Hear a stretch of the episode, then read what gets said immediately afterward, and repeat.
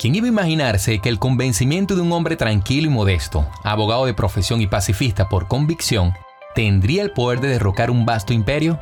No obstante, la determinación de Muhammad Gandhi, su fe en la no violencia como medio para ayudar al pueblo de la India a recuperar el control de su país, puso en movimiento una inesperada cadena de acontecimientos.